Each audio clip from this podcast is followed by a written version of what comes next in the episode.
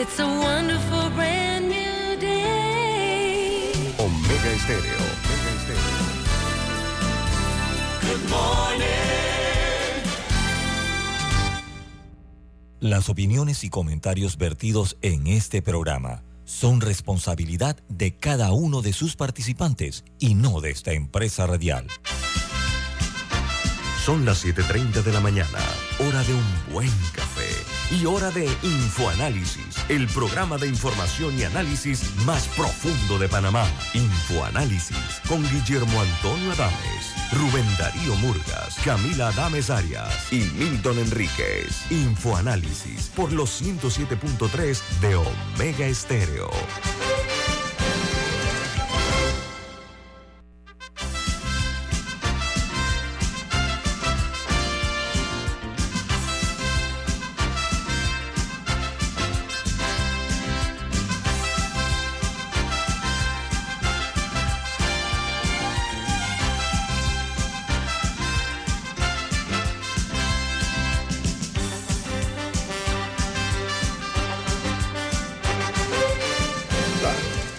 Bienvenidos. Esto es Info Análisis, un programa para la gente inteligente. Hoy es 26 de enero del año 2023 y este programa es presentado por Por Café Lavazza, un café para gente inteligente y con buen gusto. Es un café que usted puede encontrar en cafeterías, restaurantes, sitios de deporte y de entretenimiento. Y ahora, ahora también puede encontrar la variedad orgánica en Deli Gourmet. Pide tu Lavazza. Bueno, gracias Camila. Recuerden, este programa se ve en vivo, en directo, en video, a través de Facebook Live, tanto en los teléfonos móviles celulares, como también en las tabletas, en los ah, en las ah, computadoras. De igual manera, nos pueden sintonizar en el canal de televisión, en sus televisores, en el canal 856, canal de cable onda, y en la app de Omega Stereo, que está disponible tanto en Play Store como en App Store. Y, perdón, eh, además eh, estamos también, los programas todos los tenemos colgados en YouTube en video para que usted no se los pierda. Esta mañana tenemos un programa muy interesante, dos cosas. Una, vamos a tener un eh, abogado eh, con experiencia en los Estados Unidos para analizar no el tema de la llegada de los hijos de Ricardo Martinelli, sino el comunicado que hizo anoche eh, público la Embajada de los Estados Unidos comunicado del Departamento de Estado, firmado por Anthony Blinken, que es el que está a cargo de esa cartera. Vamos a analizarlo para efectos de hacer docencia de las implicaciones que eso tiene tanto fuera en los Estados Unidos como aquí dentro en Panamá. Vamos a analizar. Pero antes eh, vamos a conversar con la ministra de Desarrollo Social, eh, que nos, nos distingue esta mañana, eh, la ministra María Inés Castillo. Ministra, ¿cómo está usted? Buen día, bienvenida. Buenos días, buenos días a todos y todas en el día de hoy. Oiga, Gracias por eh, la oportunidad. dentro de las muchas actividades que tiene el despacho a su cargo, tiene un estudio que hicieron eh, una evaluación de los programas de lo que se denominan transferencias monetarias condicionadas. Las siglas son PTMC, ¿no? Eh, y tenemos, usted ha tenido la cortesía también de incluir a un experto, que es el señor Miguel Sesekeli. Él es eh, director del Centro de Estudios Educativos y Sociales de México, que está aquí pues como consultor junto al MIDES para la evaluación de estos PTMC. ¿Qué son los PTMC? Vamos a, a- a explicarlo en la propia voz de la ministra. Ministra, bienvenida aquí a Infoanálisis. Sí, gracias, gracias por la introducción. Sí, bueno, los programas de transferencia monetaria condicionada, que como sus siglas eh, dicen, PTMC, son los programas conocidos eh, por la población como el programa Red de Oportunidades, 120 a los 65, Cenapan y Ángel Guardián. Estos programas son programas de protección social que buscan eh, restituir los derechos de esta población en pobreza y pobreza extrema.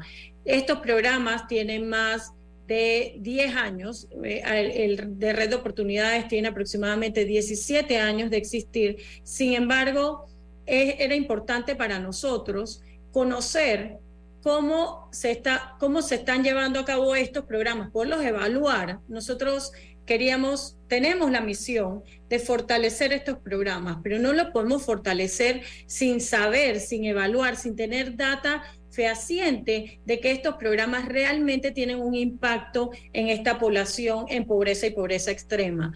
Por eso nos abocamos entonces a una evaluación independiente para lograr eh, constatar y tener data que definitivamente en Panamá adolecemos de eso, de tener data, de tener evidencia que compruebe que lo que estamos haciendo, que los programas que hacemos, que la política pública que realizamos tiene efectos positivos o no en la población panameña. Y por, eso nos abocamos entonces, por primera vez, el Ministerio de Desarrollo Social evalúa el impacto de todos estos programas y con una evaluación independiente. Escuchemos los resultados. Entonces está eh, con nosotros, eh, no sea, perdón, Camila, diga.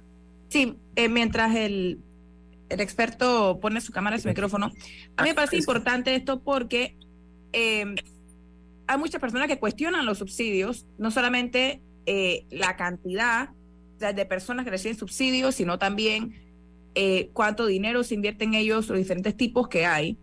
Y, pero también es cierto que a veces se siente, se siente como que producen algo de información engañosa. Por ejemplo, yo recuerdo cuando el presidente Cortizo decía que Panamá era uno de los únicos países que en la pandemia la, la pobreza había disminuido o no había aumentado.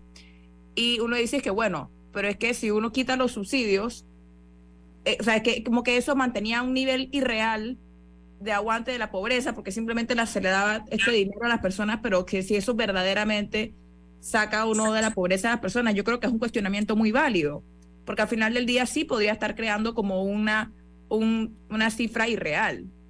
O sea, que, verdaderamente ha causado un impacto en la población. Sí, eh, eh, gracias Camila. Definitivamente sí, eh, la población lo cuestiona y todos nos lo cuestionamos, por eso la importancia de esta evaluación.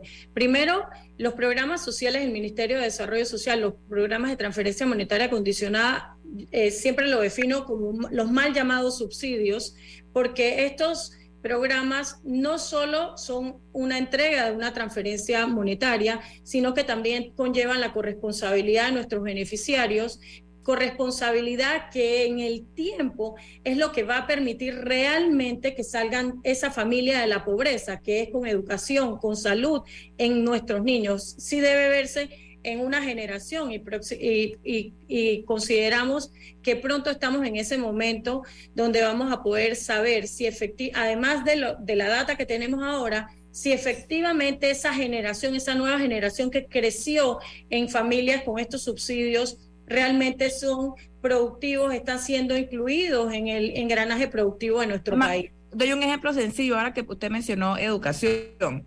O sea, ya van varios años que se ha repartido la beca universal y seguimos viendo todos los años una gran cantidad de deserción escolar, de fracasos escolares, eh, de estudiantes que reprueban, que se quedan de grado. Entonces la gente dirá, ¿por qué seguimos repartiendo, repartiendo? O sea, que si no habría, que si ese dinero no sería mejor invertido en vez de repartirlo directamente en, en otra cosa. Y, hago la pregunta.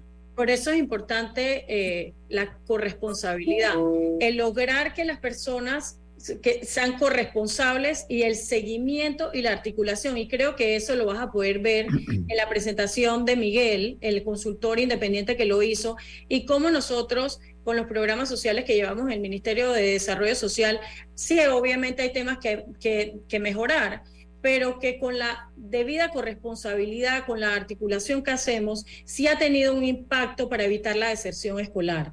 Entonces, creo eh, que quizás es este, este ejercicio de evaluación no, solo para, no debe ser solo para el Ministerio de Desarrollo Social, sino para lograr un plan de acción con el resto de los programas sociales que lleva el Estado. Y también eh, creo que importante y, y, recalcar, y a veces me gusta hacer un poquito de docencia, en nuestro país nosotros no contábamos antes con un sistema de información de, de, registro social de los beneficiarios. En este momento contamos ya con un sistema y esta plataforma que nos permite rendir cuentas, verificar quiénes son los beneficiarios, priorizar, que sea totalmente técnico y no discrecional quien recibe o no estos programas. Y yo creo que ese es un avance que hemos hecho en esta administración y que eh, queda para esta plataforma sirve también para otros programas sociales que lleva a cabo el gobierno nacional. tenemos ahí a, don Miguel Sekeli, director de Centro de Estudios Educativos y Sociales de México. ¿Cuáles son los resultados que se obtuvo de este, de este estudio, señor Sekeli? ¿Me, escuchan, ¿Me escuchan ahí bien? Sí, tiene que apagar Pero el celular. tiene que, tiene que quitar el celular. Sí, ahora sí, adelante. ¿Los resultados cuáles han sido, señor Sekeli? A ver, perdón. Estoy teniendo problemas tecnológicos, permítanme. mientras se resuelve el problema. Ya, adelante, adelante. Perfecto. Bueno, eh, este tipo de programas, como lo dijo la ministra, tienen un propósito muy claro. Y el propósito es dar un apoyo, pero logrando no solamente un impacto de corto plazo en la pobreza, ese es lo que se lograría con una transferencia de ingreso, sino que tienen también una lógica de mediano y largo plazo porque a cambio de que se le da a la familia este recurso, la familia se compromete a enviar a sus hijos a la escuela, enviarlos a los centros de salud, a utilizar el dinero adecuadamente para los mismos fines. Y entonces la evaluación lo que hizo, esta evaluación independiente, fue realizar mediciones para verificar si realmente eso se había dado o no se había dado.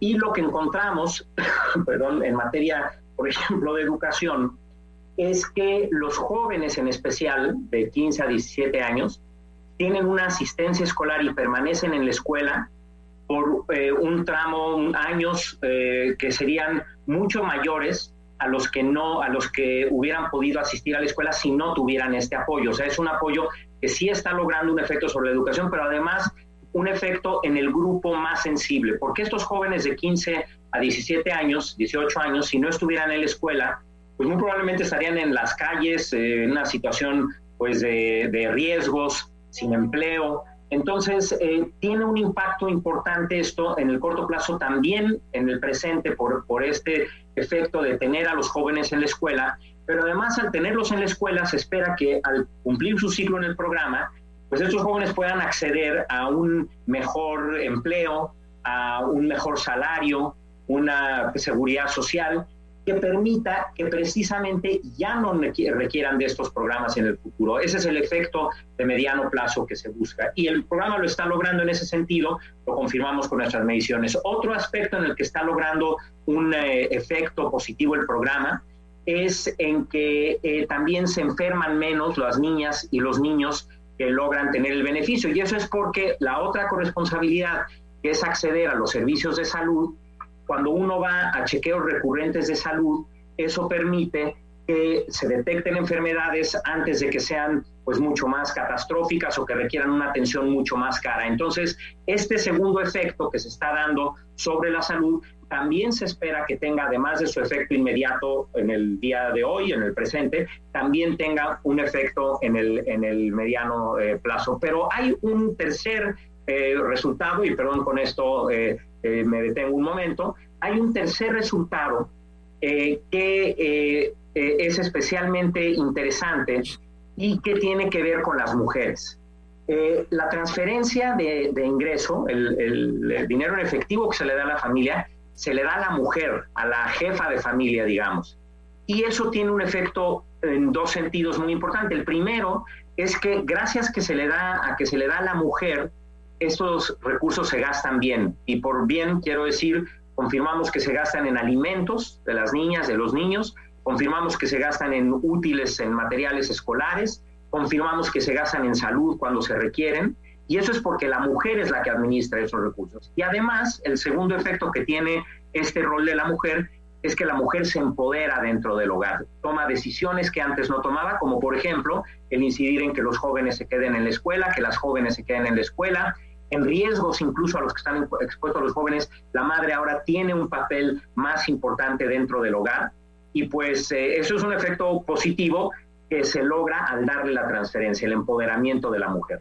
Don Miguel Sekeli, eh, vamos a ampliar un poquito el regreso del corte comercial, al igual que con usted, ministra, ministra del MIDES, hoy nos distingue con su participación aquí en Infoanálisis. Estamos hablando, eh, lógicamente, de la... Usted es abogada, ministra, ¿no? María Castillo.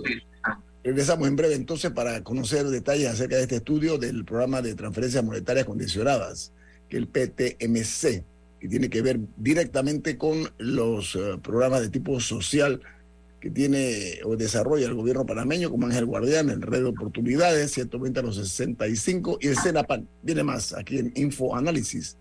Este es un programa para la gente inteligente.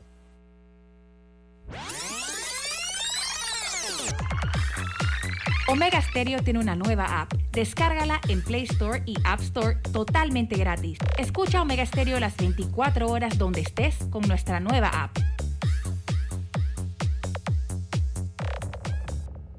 Tempo Design, tenemos Hurry Up Sale, 30% off en sofás y camas. Y con tu compra obtendrás 50% off en muebles complementarios desde el 25 al 29 de enero. Te esperamos en Tempo Design o Barrio. Promoción válida del 25 al 29 de enero del 2023. Aplican restricciones. La gente inteligente escucha InfoAnálisis. Los anunciantes inteligentes se anuncian en InfoAnálisis. Usted es inteligente. Llame al 269-2488 y todos lo sabrán. Infoanálisis, de lunes a viernes de 7 y 30, 8 y 30 de la mañana, en donde se anuncian los que saben.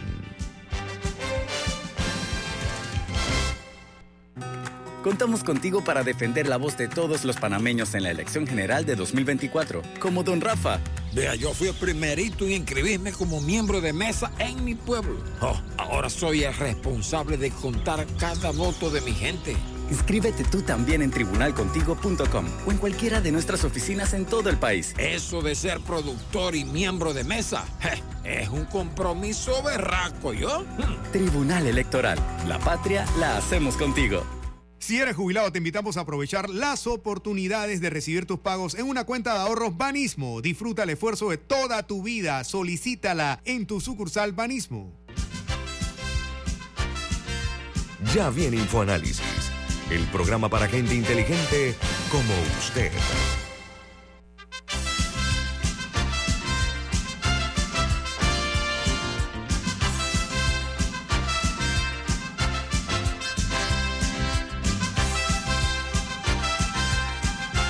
Camila, tiene un mensaje importante. ¿Usted de qué se trata?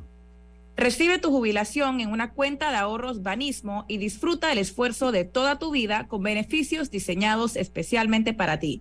Ábrela ya en tu sucursal Banismo más cercana.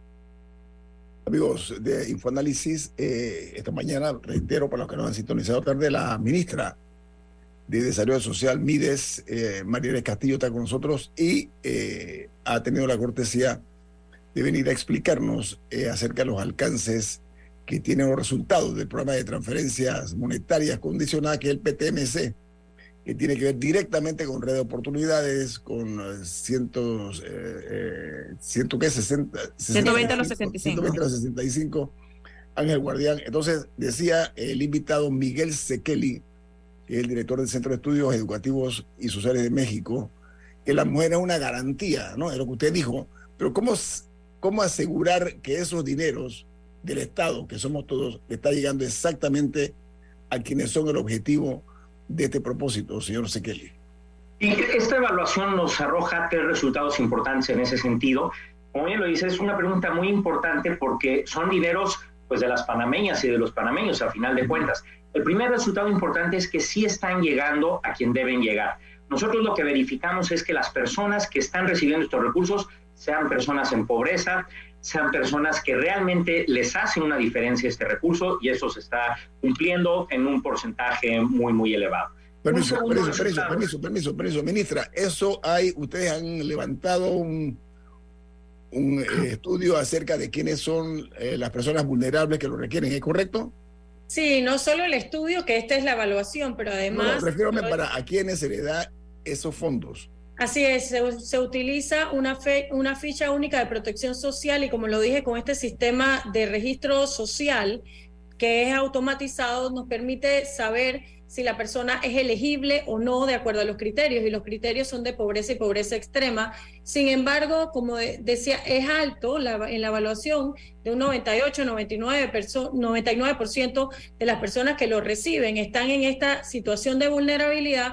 Todavía hay un margen que eh, sobre todo puede ser en el momento que se creó 120 a los 65 y que en la normativa no estaba claro el tema tan marcado de pobreza y pobreza extrema como la legislación posterior, y esos son parte de la priorización que estamos haciendo dentro del sistema. Gracias, ministra. A ver, señor Osequeli, amplíe, por favor. Entonces, un segundo punto que es importante es en qué se gasta. Lo que usted decía también, eh, eso es, claro, una pregunta vital. Y lo que confirmamos con una metodología en la que comparamos hogares que no reciben el beneficio, pero que son muy similares, con familias que sí reciben el beneficio y sí logramos confirmar que el patrón, por ejemplo, de alimentación de las familias que reciben el programa es un patrón de alimentación adecuado y es porque se van estos recursos sobre todo a la compra de alimentos. Son familias de muy bajos recursos que cuando les llega dinero pues va a lo esencial. Nuevamente aquí el papel de la mujer ha sido muy importante. Y un tercer resultado en ese sentido es que están teniendo efecto en el sentido sobre todo la red de oportunidades, de saber que estos son programas que deben de tener un principio, pero también deben de tener un fin. Y el fin se va a lograr cuando estas generaciones que están teniendo mejor educación, gracias al programa, cuando lleguen a su vida laboral, a su vida adulta, tengan una oportunidad de empleo mejor y ya no requieran este tipo de recursos. Sí tienen una visión eh, esta de, de, que no es eterno, son programas transitorios que deben darle apoyo a la población mientras lo requiere, pero deben de ser una plataforma de despegue, no un subsidio eh, a fondo muerto, digamos. Es que, es que un poco a lo que yo apuntaba más temprano es que las mediciones de pobreza, en teoría, han variado en Panamá. Antes se usaba con la línea de ingresos, que era básicamente si ganas más de tanto, eres no eres pobre, y si ganas menos de tanto, si eres pobre. La diferencia podía ser un dólar entre dos personas y uno era pobre y el otro no era pobre. Y luego se cambió en la administración pasada al sistema de pobreza multidimensional, que lo que apuntaba es, lo que decía, si lo recuerdo bien, era que lo, lo más importante no eran necesariamente los ingresos, sino que porque tú puedes tener una familia con mayores ingresos que otra, pero si vivía en un área que no tenía agua, que la escuela le quedaba lejísimos y no encontraba cupo, eh, que la basura nunca, que había otros factores. Entonces mi pregunta es un poco, la, la, los, estas transferencias seguramente ayudan con la primera, porque ahora un pocotón de gente tiene ingresos adicionales asegurados todos los meses y ya nos considera pobre. Pero, ¿qué tanto o sea, ¿qué tanto impacta eso en la segunda? Porque una persona puede recibir todo, puede tener un hijo con discapacidad y recibe uno, puede tener niños en la escuela, recibe el otro, e, y estar en la misma casa, estar igual, tener las mismas dificultades. O sea, ¿cómo se está ¿Cómo se están atendiendo esas cosas? Sí, es una muy buena pregunta y de hecho depende, varía por programa. Por ejemplo, el programa 120 a los 65 que atiende adultos mayores, estos son adultos mayores que trabajaron 50, 60 años de su vida, nunca lograron tener acceso a un empleo formal y por lo tanto llegan a la edad de 70 años o 65 y más y no tienen una pensión. Entonces es una población en la que ahí sí no hay vuelta de hoja. El apoyo es precisamente para cubrir esas necesidades mínimas. Y si se logran cubrir y con eso ya no se les clasifica como pobre, logran su propósito. Pero porque es un programa de esa naturaleza, yendo a una población a la que más bien se le está haciendo un reconocimiento a su aportación, a su trayectoria, a sus familias, y que no tuvieron ese beneficio de, la, de, una pensión. Un programa como, como la red de oportunidades es, tiene una naturaleza distinta. Ese programa sí tiene las dos vías. Uno, dar un alivio hoy, inmediatamente con estos recursos, pero efectivamente eh, no hay que irse con la impresión de que por eso ya se logró un cambio estructural en la condición de la familia. La realidad en América Latina, en, pues en el mundo en general, con el tema de la pobreza, y esto se ha visto en muchos países que tienen eh, programas de este tipo, es que realmente la solución a la pobreza es que la gente tenga un buen empleo, una buena posibilidad de tener una actividad productiva y que con esa actividad productiva no requiera necesariamente de apoyos de este tipo. Estos programas, la lógica que tienen es que para lograr esa autosuficiencia, digamos, sí tiene que haber una inversión del Estado que le permita, por ejemplo, a la familia hacer eh, que sus hijos continúen en la escuela y no sacarlos de la escuela a que vayan a buscar un empleo precario para completar el gasto de la familia. Y por eso sí tiene la doble connotación, un alivio inmediato que efectivamente puede variar las cifras de pobreza porque se miden por ingreso, pero al mismo tiempo teniendo esta perspectiva eh, mediano y largo plazo. Camila, también creo que es importante retomar que, bueno, eh, sí iniciamos como país el índice de pobreza a medir a través del índice de pobreza multidimensional. Y nosotros en esta administración nos fuimos más allá porque el índice de pobreza multidimensional iba por provincia, nos fuimos más allá al índice de pobreza multidimensional por corregimiento, que es la base que utilizamos para el Plan Colmena, que es la estrategia en la lucha contra la pobreza y la desigualdad, y que estamos sentando bases. Definitivamente que, como lo dices, hay varios indicadores y dimensiones de la pobreza más allá del ingreso y se está trabajando articuladamente para lograr impactar esas áreas esas áreas no solamente en el tema de ingresos, sino también como hablas en el tema de basura, en las áreas del agua, la precariedad de la vivienda, la precariedad de las escuelas y demás en, eh, en el campo con el Plan Colmena. Ministra, eh, nos quedan tres minutos. Eh, Camila preguntó fuera de pantalla estamos en el corte comercial, el Cenapan, es un nombre que suena, pero muchísima gente desconoce de qué se trata y cuál es el impacto que tiene y qué reflejó este estudio. Bueno, si quieres doy la introducción de qué es Cenapan. Cenapan es un bono que se da eh, por, por tema de desnutrición para ayudar a la nutrición de la familia en pobreza y pobreza extrema y que busca que, eh, y que tiene un alto componente de inclusión productiva eh, y que se lanzó paralelamente a la red de oportunidades. Y yo creo que ahí entonces, Miguel, tú puedes decir un poco cómo, cómo viste la evaluación. Sí, afortunadamente la evaluación arroja también áreas, y es uno de sus propósitos, el identificar áreas de mejora. Y lo que se ve es que el Senapan es un programa que si bien tuvo un diseño de dar estos bonos eh, en su origen, eh, ya ahora pues realmente es un programa que debe de evolucionar y por ejemplo una alternativa es que las personas que están en el Senapan se pasen a la red de oportunidades, que es un programa que está funcionando bien, que tiene un conjunto de apoyos más completo, y eh, salir de este esquema de bonos, porque los bonos son unos cupones que se le dan a la familia para que cambien la tienda por alimentos, pues a veces se da, a veces no se está seguro por qué alimentos lo pueden cambiar, y cuando se ve el estado de alimentación de estas familias, realmente siguen teniendo muchas deficiencias. Entonces, ahí una recomendación ha sido replantear si no vale la pena hacerlos transitar hacia un programa más completo como la red. Y que se inició con, con pago de bonos en, en el 2005-2006 y nosotros en este momento y desde hace ya varios años se está pagando a través de cheque, pero solo lo pueden cambiar en ciertas abarroterías eh, que están listadas y, es, y entonces ya tenemos el plan de acción para migrar esto a otra modalidad de pago. Ministra, de Desarrollo Social. Muchas gracias por estar con nosotros esta mañana. gracias por la oportunidad. El aprecio para don Miguel que ha tenido la cortesía también de ilustrarnos acerca de estos eh, tipos de proyectos de corte social que tienden a mitigar la pobreza y la pobreza extrema, pero que además tiene un componente que va más allá nada más de ese asunto, sino el impacto que tiene el hecho de que los niños no vayan a las escuelas, que no se eduquen, cómo les va coartando las posibilidades de crecer y de subir en la escalera eh, hacia mejores días. Y las familias, que son las mujeres, dice el señor Sekeli, las que reciben en su mayoría estos beneficios eh, que tiene el Estado panameño, como el Ángel Guardián, la Red de Oportunidades, 120 a los 65 y el SENAPAN. Ministra, que tenga usted muy buen día. Muy amable, señor Sekeli. Gracias, saludos. Gracias, saludos. Vamos al corte comercial. Esto es Infoanálisis, un programa para la gente inteligente. En breve regresamos, gracias a Banco Aliado. 30 años. ¿Qué quieres crear? Tempo Design, tenemos Hurry Up Sale, 30% off en sofás y camas. Y con tu compra obtendrás 50% off en muebles complementarios desde el 25 al 29 de enero. Te esperamos en Tempo Design o Barrio. Promoción válida del 25 al 29 de enero del 2023. Aplican restricciones. La gente inteligente escucha InfoAnálisis. Los anunciantes inteligentes se anuncian en InfoAnálisis. Usted es inteligente.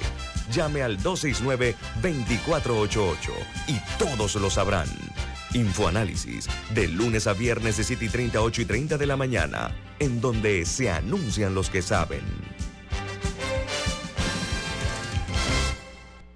Tempo Design, tenemos Hurry Up Sale, 30% off en sofás y camas. Y con tu compra obtendrás 50% off en muebles complementarios desde el 25 al 29 de enero. Te esperamos en Tempo Design o Barrio. Promoción válida del 25 al 29 de enero del 2023. Aplican restricciones. Ya estamos de vuelta, gracias a Banco Aliado. 30 años. ¿Qué quieres crear?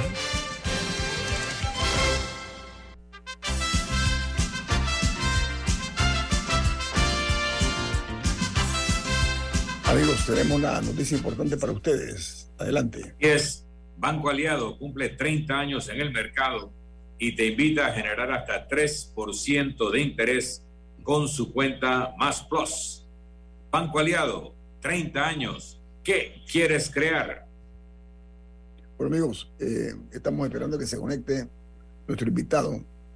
Es un prominente abogado eh, que conoce muy bien el derecho anglosajón. Él es miembro del BAR de los Estados Unidos, que es eh, el organismo que permite la idoneidad a los profesionales en los Estados Unidos, profesionales del derecho. Eh, lo hemos invitado porque queremos analizar no la llegada de los hijos de Ricardo Martinelli, porque era un hecho conocido.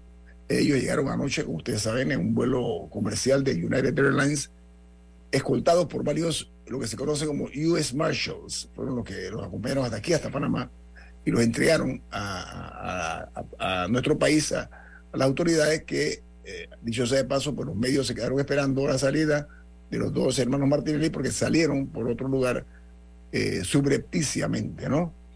Pero aquí el impacto que, que nosotros le vemos más fuerte es eh, lo que el señor Anthony Blinken, que es el secretario de Estado de los Estados Unidos de América, anunció mediante un comunicado la designación del expresidente Ricardo Martinelli como eh, un hombre que participó en actos de corrupción significativa.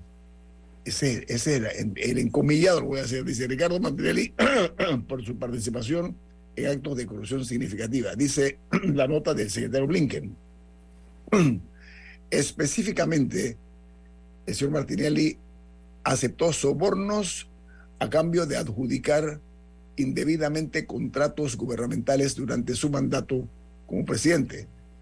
Y añade que estas designaciones eh, de la sesión 7031 hacen a Martinelli y a miembros de su familia inmediata inelegibles para entrar a los Estados Unidos. Esto, repito, es lo que es el contenido del comunicado del Departamento de Estado de los Estados Unidos que se refiere exactamente a las expresiones vertidas por el secretario de Estado Blinken. Entonces, eh, este es un documento que circuló en las redes sociales anoche, donde se señala, Milton, eh, mientras llega el invitado, eh, el hecho de que se señale al señor Martinelli de haber aceptado o recibido sobornos a cambio de contratos para obras del Estado, pa- pa- para contratos eh, de proyectos de gobierno, por supuesto que eso tiene un impacto en la imagen del país fuera y dentro e tiene implicaciones también, ¿o no, Milton, localmente?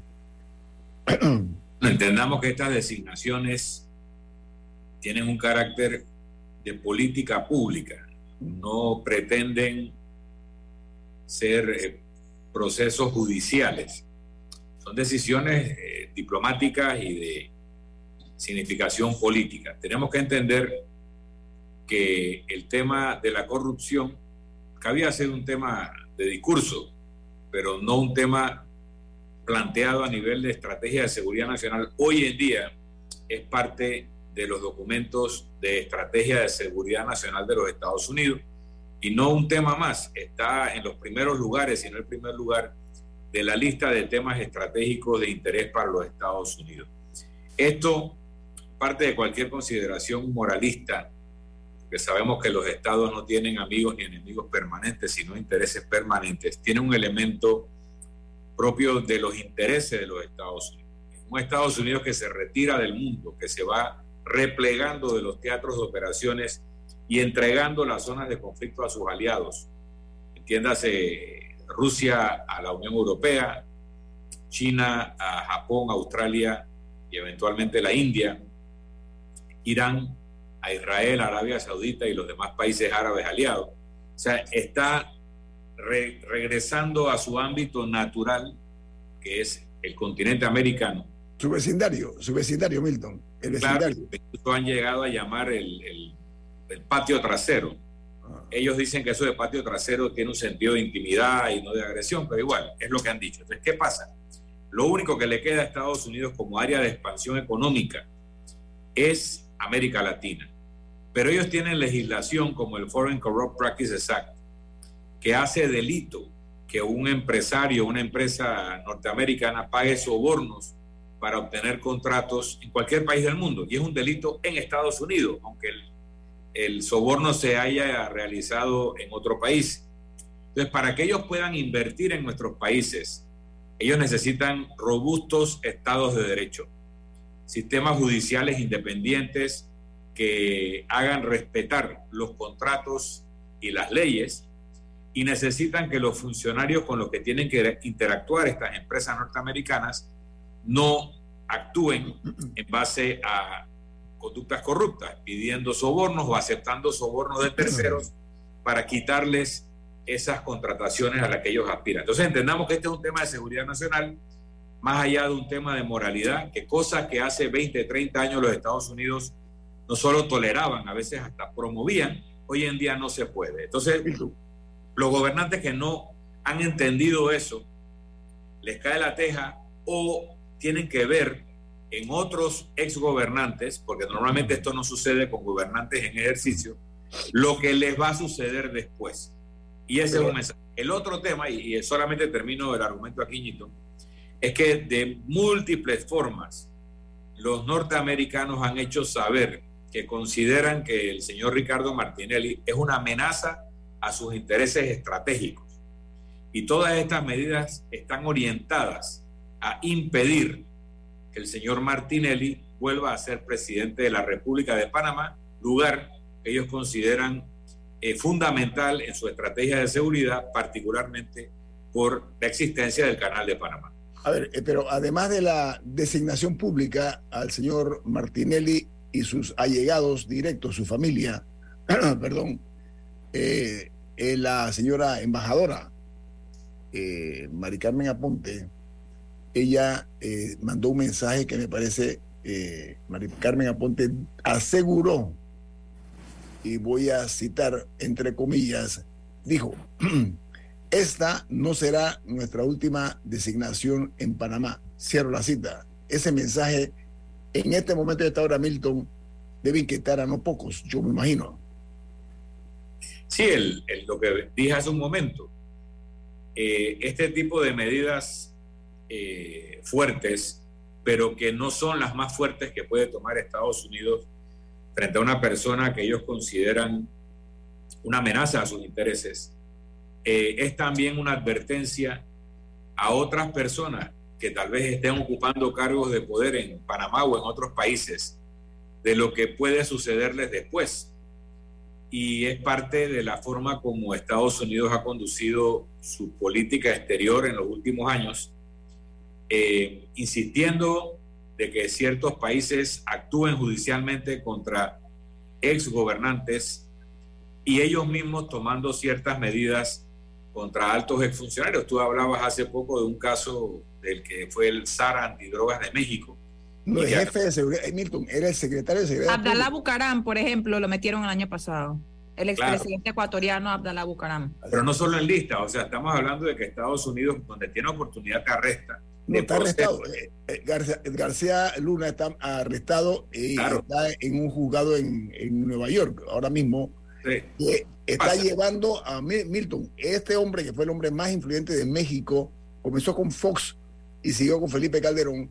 Ojo, él eh, compró millonarios apartamentos en Miami, eh, un cambio de vida sospechoso, perdón, y otras propiedades que compró. Y se fue a vivir a Miami. Cuando él sale del cargo, se va a vivir a Miami.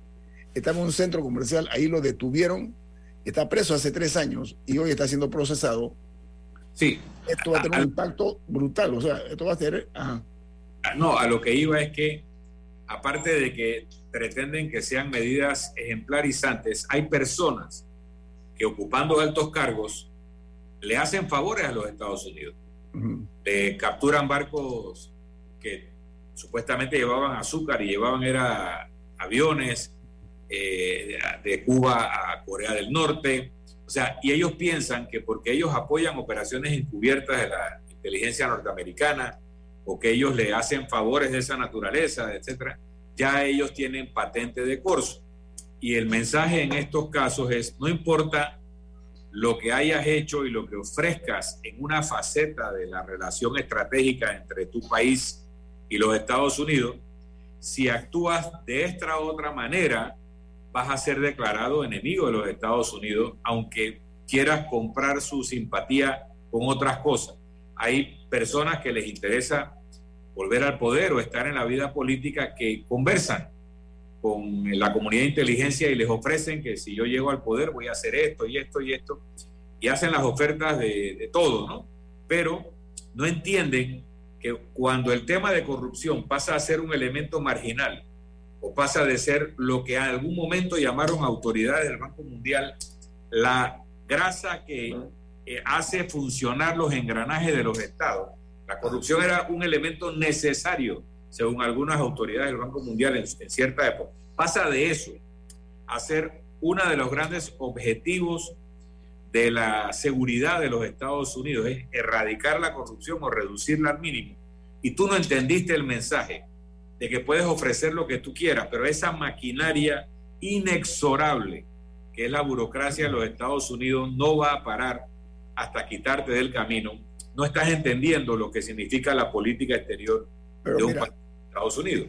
Pero sabes que, amigos, para ponerlo en contexto nada más dentro del análisis, los hijos del señor Ricardo Martinelli llegaron ayer a las 8, 4 minutos de la mañana procedentes de los Estados Unidos, como dije, custodiados por miembros del US Marshal, que es un elemento de seguridad de los Estados Unidos. Dos horas después, dos horas después, a las 10 de la noche, salen estos dos comunicados a la luz pública, eh, en el cual eh, yo leo, interpreto, Milton, que eso no es casual, sino es causal. Hay una causa de por medio, hay un mensaje que se está enviando directamente, no únicamente eh, a los funcionarios, sino también al gobierno nacional. Esa es mi interpretación, no sé cómo tú la ves, Milton. Yo pienso que, que todo esto, en, con relación al gobierno nacional, eh, ha sido comunicado previamente de manera muy explícita y ha sido coordinado mucho de los, con el gobierno nacional muchas de las acciones.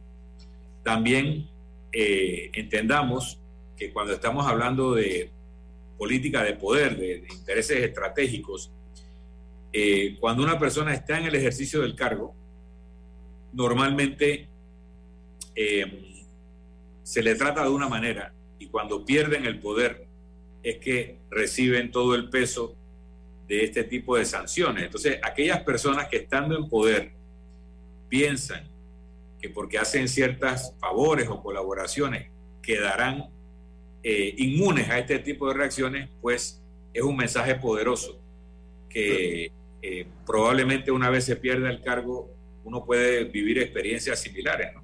Voy a irme a dos ejemplos en esa línea, Milton. Uno, Saddam Hussein fue el hombre clave de los Estados Unidos en el conflicto del Medio Oriente. Fue el hombre que logró estabilizar el Medio Oriente. Al final del camino, los Estados Unidos lo, lo derrocaron mediante una invasión. Ahora bajo aquí a la patria, al país. Manuel Antonio Noriega se le reconoció por parte de la DEA y de otras organizaciones, la CIA, eh, muchísimos favores y servicios que le hizo a los Estados Unidos y al final del camino terminó también detenido. Entonces, eso que tú dices, más allá de las palabras o la interpretación llanamente eh, clara, está el hecho cumplido que se ha dado, y pongo dos, puedo poner muchísimos otros ejemplos de, de personas que han cooperado, cooperado y que se ha reconocido. Mira, García Luna, el mexicano, Milton, ha sacado Condecorado. una foto, una foto de él con Obama, con Hillary Clinton, etcétera. Reconocimiento que le dieron, lo tienen sentado allá en Nueva York. Recordemos la frase de Lord Palmerston, que fue un primer ministro británico de fines del siglo XIX. Y la frase dice, los países no tienen amigos ni enemigos permanentes, tienen intereses permanentes. Entonces, cuando uno eh, analiza las relaciones entre su país y otro país, y en este caso una superpotencia como Estados Unidos, tiene que entender claramente cuáles son sus intereses, no la foto, la simpatía, la condecoración, sino cuáles son sus intereses y entender que ese país va a defender sus intereses y va a ser muy agresivo contra aquellos que considera amenaza para esos intereses. Y el que no entiende eso, no entiende la política del poder y no entiende lo que es gobernar. No entiende que no entiende, Milton. Vamos al corte comercial. Esto es Info Análisis, un programa para la gente inteligente.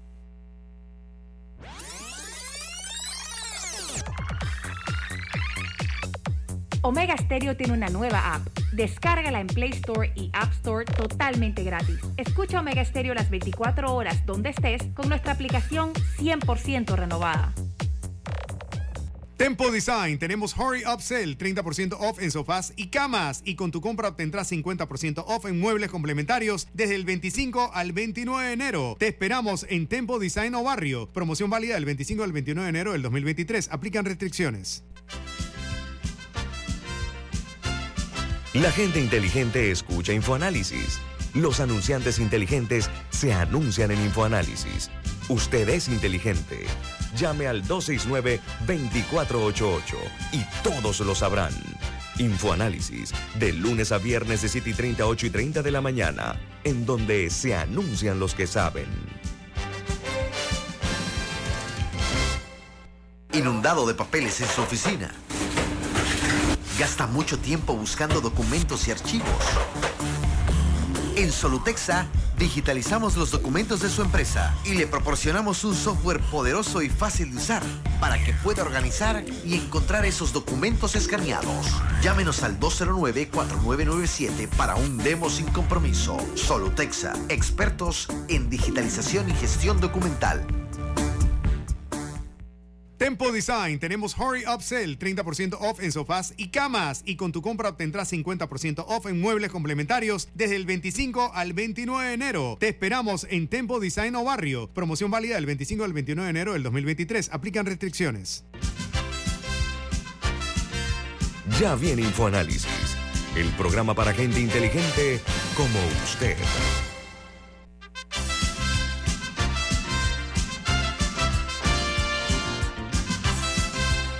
Bueno, el doctor Francisco Carreira está con nosotros en directo aquí en esta mañana. Buen día, doctor Carreira, ¿cómo está? Encantado, Nito, un placer el saludarte aquí a Milton y a los oyentes de Omega Oiga. Aprovechemos el tiempo, nos quedan muy pocos minutos. La designación o la forma como los Estados Unidos ha designado al presidente Martinelli por corrupción, perdón, se da mediante un comunicado del secretario de Estado Anthony Blinken dos horas después que los hijos del señor Martinelli llegan a Panamá. ¿Cuál es su interpretación de eso, doctor Carreira? Bueno, que esto estaba perfectamente coordinado, perfectamente planeado. La deportación de los hijos del presidente Martinelli es el control, tomar el control de un caso judicial que no terminó porque ellos no cumplieron los dos años de libertad vigilada o probation en Estados Unidos, hasta que el Departamento de Estado, Migración, decidió que era mejor deportarlos a Panamá. Al deportarlos a Panamá se hace esta publicación de acuerdo a la ley, la sección 7031 del Código de Estados Unidos, y esa sección lo que faculta al gobierno es para hacer este tipo de publicaciones destinadas, y esto está en la misma ley, destinadas a tener efectos políticos y económicos en los lugares en donde residan las personas involucradas. Esto no se ha usado por primera vez, ha sido utilizado en el caso de Bucaram, el caso de Arnoldo eh, Alemán en Nicaragua, de otros presidentes, se ha usado esta misma situación para, para indicar los que son personas que son corruptas, que tienen una relación significativa, si ves el término que usa el, el- el documento, con actos de corrupción que le constan al, al gobierno de los Estados Unidos. Y aquí, pues, desde la declaración de culpabilidad de Odebrecht, han fluido una serie de situaciones que lamentablemente, pues, sí incluyen a los dos hijos del presidente Martinelli, pero no han incluido a la cantidad de banqueros panameños que participaron en toda la operación de movimiento de 21 mil millones de dólares y hoy no han sido investigados por las autoridades de este país. Doctor Carrera, eh, además, usted es precandidato presidencial, es uno de los Correcto. tres candidatos independientes que más firmas ha recogido y probablemente quede en la papeleta eh, de postulación. Hay un tema relacionado muy seguramente con esto que estamos hablando, que es eh, un tuit del expresidente Martinelli que cita un artículo de la Constitución. Dice el artículo 178, los funcionarios que hayan sido elegidos presidente o vicepresidente no podrán ser reelegidos para el mismo cargo en los dos periodos presidenciales inmediatamente siguientes. Y está corriendo la especie y eso es aparentemente lo que motiva este tuit del expresidente Martinelli, que él no podría correr para presidente de la República en esta elección porque los dos periodos habrían terminado en junio, cuando entregue el poder el actual presidente Cortizo, y por lo tanto en unas elecciones en mayo él no podría ser candidato. Otras personas señalan que el expresidente Endara aspiró a la presidencia de la República en un lapso eh, como este y que eso no aplicaría. Pero las dos preguntas serían, si usted cree que la constitución, tal y como está escrita, impide que una persona en la situación del expresidente Ricardo Martinelli sea candidato a la presidencia de la República, y si eso sucediera, si Ricardo Martinelli no fuera candidato, ¿cómo quedaría el escenario electoral para las próximas elecciones? Bueno, en primer lugar, no sería lo mismo con él que sin él. En eso yo creo que eso es un punto importante. Pero ahora, con esta declaración que emite el gobierno de los Estados Unidos, eso está hecho para tener efectos en la política panameña. Si los electores en Panamá mañana deciden eh, apoyar o no apoyar a una persona que está acusada de ser corrupto, ya eso es un derecho de los electores de Panamá. Yo estoy de acuerdo que la constitución crea una situación que parece que prohibiera la participación del presidente Martinelli en este evento. Al final, como todas las cosas constitucionales, Milton, es la Corte la que va a tener que decidir si en efecto esta prohibición es así o no es así. Pero por lo que estamos hablando hoy, para mí es el efecto de lo que Estados Unidos está buscando, fundamentado en la autoridad de la sección 7031 del Código, que es afectar políticamente a Ricardo Martinelli. Eso no hay la menor duda de que es así, en un momento crucial en donde están negándole la entrada a Estados Unidos. Eh, esto de que él tiene visa, en el momento que llegue a Estados Unidos van a ocurrir dos cosas. Le van a poner un sello de cancelada a la visa y lo van a detener. Yo hoy razonablemente te digo, de los 10 personas que permanecen no nombradas en la acusación, el indictment que afectó a sus hijos y por el cual se declararon culpables, es de esas 10 personas, yo no dudo que uno de ellos es el presidente Ricardo Martinelli. Camila. No, y en ese sentido también hay que recordar que tiene varios casos judiciales este año. Y o sea, está el caso Odebrecht, obviamente, está, y está el caso New Business, por ejemplo, que también él va a tener que enfrentar los tribunales este año. Es correcto, y yo te digo, mira, yo creo que eh, es, una ironía que en otros países ya se estén celebrando quintos aniversarios de condenas de Odebrecht con, en base a las pruebas que Panamá facilitó de los movimientos bancarios. En Panamá todavía no hemos podido juzgar a nadie por esto, por la situación pues, de crear esta impunidad que es obvia. Doctor Carrera, eh, dicen que todo pueblo tiene el gobierno que se merece. Hay una nueva versión que dice que no, que todo pueblo tiene el gobierno que se le parece. Las acusaciones de corrupción contra el expresidente Ricardo Martinelli no son nuevas.